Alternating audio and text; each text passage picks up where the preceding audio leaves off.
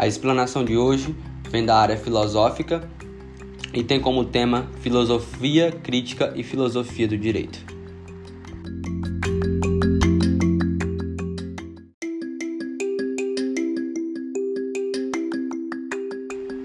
Para tanto, as seguintes explanações foram retiradas do livro de Miguel Reale, Filosofia do Direito, e do artigo de Eduardo Bitar.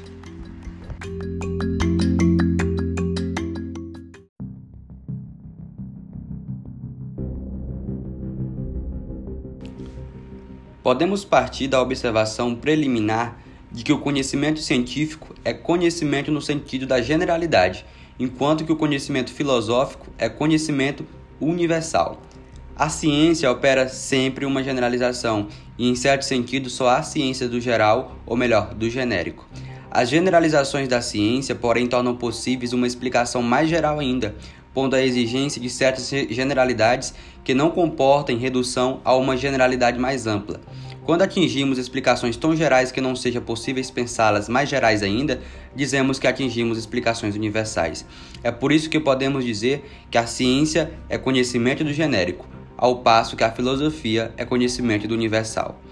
Usavam os tratadistas medievais dois termos expressivos, generaliza e universaliza, que podemos aceitar embora sem concebermos as verdades universais como o grau final ou extremo de simples generalizações sucessivas, porque são antes a condição lógica de qualquer processo generalizador, é em razão de seu caráter universal que se aponta a filosofia como sendo a ciência por excelência, o saber dos primeiros princípios ou das primeiras causas. No caso, por exemplo, da filosofia do direito, não vamos nos contentar com as explicações que o teórico do direito pode atingir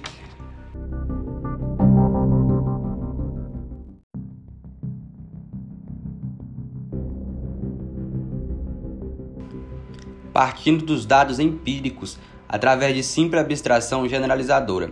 Cabe-nos procurar aqueles, aquelas verdades últimas que governam também as generalizações empíricas dos juristas, dando-lhes validade pela verificação com base em princípios.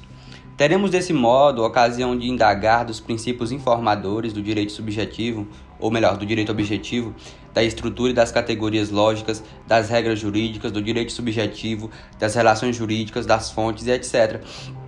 Em uma ordem de pesquisa válida para todo o campo da jurisprudência, ou seja, para os direitos penal, comercial, civil, constitucional, aqui no Brasil como no estrangeiro também. A filosofia do direito não fica adstrita a um campo determinado da realidade jurídica, mas procura atingir conceitos de validade universal para a totalidade da experiência, muito embora tais verdades revelem aplicações e aspectos diversos no plano concreto da história. A filosofia busca também, por conseguinte, atingir respostas de valor universal, não redutíveis a contingências de espaço e de tempo, porque relativas à essência mesma dos problemas. É isto que distingue, de certa forma, o saber científico do saber filosófico o que não significa, é claro, que a filosofia se desenvolva com a abstração dos dados da experiência e que ela, ao contrário, necessariamente envolve e compreende. A busca de universalidade não exclui, mas antes exige a consciência da perfectibilidade ou da natureza inacabada e sempre provisória de todas as formas do conhecimento, filosófico ou científico. Por outro lado, é preciso notar desde logo que o conhecimento filosófico tem uma nota especial, que é o seu caráter crítico-axiológico, sem o qual o genérico não é superado pelo universal. Este supera aquele enquanto o põe em crise pela sondagem de seus pressupostos. Já explicamos é, em que sentido usamos a palavra crítica. Criticar significa, na linguagem vulgar, ver as coisas, o que as coisas possuem de negativo ou depreciável. Na linguagem vulgar, isto é, por entre parênteses o que é bom para ver só o que é mal. Em, em sentido geral, não pejorativo, criticar é fazer apreciação de algo segundo determinado critério, tão certo como pensar é julgar. Em filosofia, empregamos a palavra crítica em sentido ainda mais restrito. A crítica filosófica é sempre a apreciação dos pressupostos de algo segundo critérios de valor, tanto assim que se pode afirmar que toda crítica se distingue por sua natureza axiológica. Daí preferirmos a expressão crítico-axiológica para pôr em realce o elemento valorativo como componente essencial do conhecimento crítico e como condição de sua objetividade. Quando fazemos uma crítica filosófica, em suma, o que procuramos conseguir são as condições primeiras, sem as quais a realidade não teria significação ou validade. Fazer crítica, portanto, é descer a raiz condicionante do problema para atingir o plano ou extrato do qual emana a explicação possível. Criticar é penetrar na essência de algo, nos seus antecedentes da existência, o que chamamos de pressupostos ônticos, ou então nos seus precedentes lógicos de compreensão, que chamamos de pressupostos gnoseológicos. Tais pressupostos apresentam necessariamente um caráter transcendental, no sentido de que se põe logicamente antes da experiência, sendo condição dela e não mero resultado de sua generalização. Nesse trabalho de perquisição do essencial ou de busca dos pressupostos de algo, a valoração é de certo modo constitutiva de experiência. Quem filosofa, valora. Somos obrigados aqui a empregar um termo que já logrou, aliás, plena aceitação da linguagem filosófica em Portugal e no Brasil. Valorar. Valorar não é avaliar. Valorar é ver as coisas sob prisma de valor. Quando se compra um quadro, não se valora, mas se avalia. Em tal caso, compara-se um objeto com outros. Valorar, ao contrário, pode ser a mera contemplação de algo sem cotejos ou confrontos, em sua singularidade, sob o prisma de valor. O critério de arte valora um quadro ou uma estátua, porque os compreende sob prisma valorativo em seu sentido ou significado. O negociante de arte avalia o quadro depois de valorá-lo. Valorar e avaliar são, portanto, palavras de sentidos distintos, embora complementares.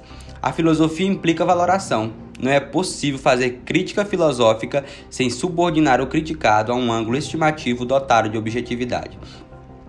As ciências naturais não se subordinam com iguais intensidades aos primas, os prismas valorativos próprios da filosofia e das ciências culturais. Daí dizer-se que as ciências naturais são cegas para o mundo dos valores, o que deve ser entendido no que no sentido que a condicionante axiológica, ou seja, inevitável em toda forma de conhecimento, não é o motivo determinante dos enunciados das ciências empírico-formais. O material de análise para o cientista é estimativamente indiferente. Não existe preferência axiológica pelo conteúdo da pesquisa elaborada pelo estudioso do mundo físico e mesmo do psíquico, enquanto ele realiza pura psicologia é, científica.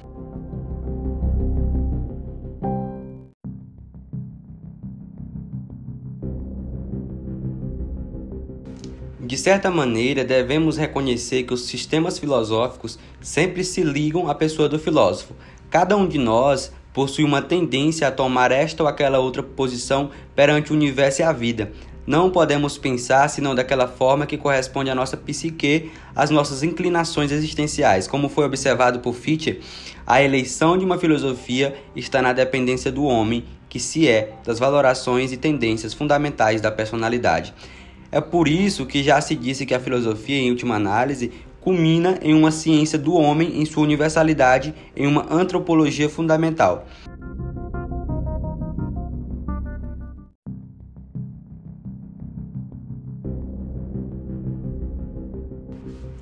E aqui nesse ponto vamos notar a diferença que há entre um cientista no laboratório e o filósofo absolvido em suas especulações.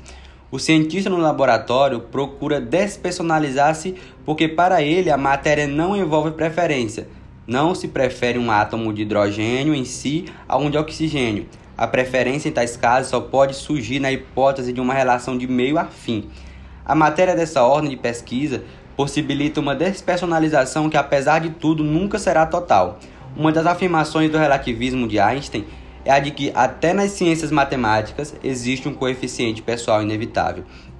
O ideal das ciências exatas seria o da despersonalização completa do observador para que a realidade pudesse ser surpreendida de maneira objetiva, exata e rigorosa. Mas a epistemologia contemporânea reconhece quão problemática é essa neutralidade isenta. O filósofo não pode sequer pretender igual objetividade, porquanto seu coeficiente estimativa compõe e integra o seu modo de filosofar. A pessoa do filósofo é elemento integrante, inseparável de sua filosofia, além das circunstâncias histórico-culturais em que ele se situa e que também condicionam o trabalho do cientista. Há campos da filosofia em que é possível maior índice de despersonalização, como por exemplo ocorre nos domínios da lógica enquanto lógica formal, mas esta já toca os lindes da ciência matemática. Em nossos dias, a lógica vem sendo cada vez mais concebida como conhecimento chegada à matemática, ou a matemática como um ramo da lógica, referente à aplicação quantitativa, como sustenta Bertrand Russell mas nem por isso escapam as pesquisas lógicas de vivos contrastes a respeito das questões fundamentais, inclusive quanto à sua própria natureza e à pluralidade de suas formas ou modalidades. A filosofia não se identifica com a lógica, por maior extensão que se dê a este termo. A lógica transcendental é condição do filosofar, mas não é toda a filosofia. A filosofia é moral, é estética, a filosofia é religião, é história, é direito, a filosofia é economia, é metafísica. E quando realizamos todas essas tarefas, o coeficiente pessoal de estimativa ressurge como uma força viva, inelutável.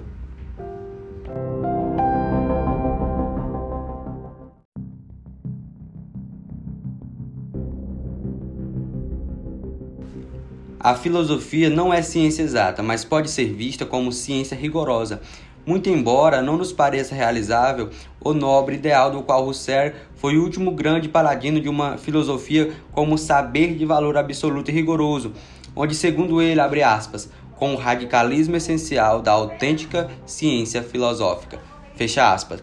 O rigoroso filosófico não é incompatível com o reconhecimento do que há de histórico e de contingente no ser humano, que tudo somado é o foco de todos os valores e entes valiosos entre os quais se situam a ciência e a filosofia. Inevitáveis são certas opções que dependem da pessoa do filósofo e de sua condicionalidade histórico-social, mas isto não impede, antes exige que aceite um ponto de partida, nos mostraremos rigoroso e convictamente fiéis na sequência dos nossos raciocínios. A filosofia, portanto, implica em suma o rigor ou coerência íntima, mas não se ilude com a exatidão. Se examinarmos bem, veremos que o exato é neutro e histórico. O exato pode revelar-se em dado momento da história, mas não se historiciza. A exatidão de um teorema de Pitágoras é a mesma há dois mil anos, como será daqui a outros mil. Na Ásia ou na África, ela independe de qualquer estimativa de qualquer valoração. Só o valioso se historiciza, o que se compreende por ser o valor uma dimensão do homem realizando-se como ele na história. A filosofia não pretende o plano do exato, nem faz concorrência às ciências no campo da exatidão. A filosofia, ao contrário, contenta-se com o rigoroso, que é perfectível por definição, e o rigor mesmo já é ideal, nem sempre atingido. Que um filósofo, o que se exige não é que ele seja tomista, kantiano ou pragmatista, mas que seja capaz de ordenar suas ideias com coerência, ou seja, com unidade nas consequências, vivendo a autenticidade das condições formadas com prudência crítica. Existem alguns filósofos, dentre os chamados positivistas lógicos, que não se conformam com esta falta de exatidão da filosofia e resolvem o problema pondo comodamente a estética, a ética e, sobretudo, a metafísica fora dos domínios da cogitação filosófica.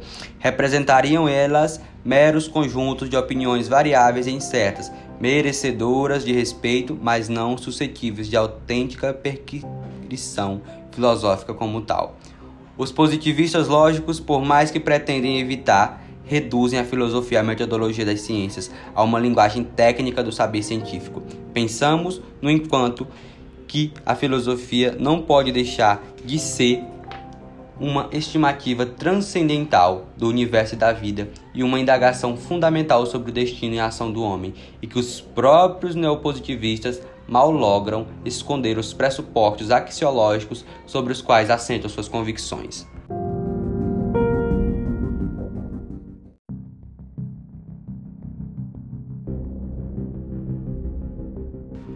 Portanto, tudo aqui já explanado caracteriza-se por considerar que a análise crítica da possibilidade da origem, do valor, das leis e dos limites do conhecimento racional constitui-se no ponto de partida da reflexão filosófica, Doutrina filosófica que tem como objeto o processo pelo qual se estrutura o conhecimento, as teorias do conhecimento que se desenvolveram na antiguidade não colocavam em dúvida a possibilidade de conhecer a realidade, tal qual ela é, porém, as influências do Renascimento levaram ao questionamento da possibilidade do conhecimento, dava respostas ensaiadas, origem que deu origem também às teorias racionalistas. O conhecimento só é possível pela junção de suas fontes, a sensibilidade, que é a que dá a matéria, e o entendimento, que é a que gera formas de conhecimento. Seu objetivo principal é a crítica nas faculdades cognitivas do homem, no sentido de conhecer seus limites. Em consequência dessa crítica, foi levada à negação da possibilidade de a razão humana conhecer a essência das coisas. Em sentido geral, merece denominação de criticismo a postura que preconiza a investigação dos fundamentos do conhecimento como condição para toda e qualquer reflexão filosófica, levando suas últimas consequências. O criticismo pode ser encarado como uma atitude que nega a verdade de todo conhecimento que não seja submetido a uma crítica de seus fundamentos. Em sentidos estritos, o criticismo é empregue para denominar uma parte da filosofia kantiana, aquela que diz respeito à questão do conhecimento, a sua meta, que consiste em determinar o que o entendimento e a razão podem conhecer, encontrando-se livres de toda experiência, assim como os limites impostos a esse conhecimento.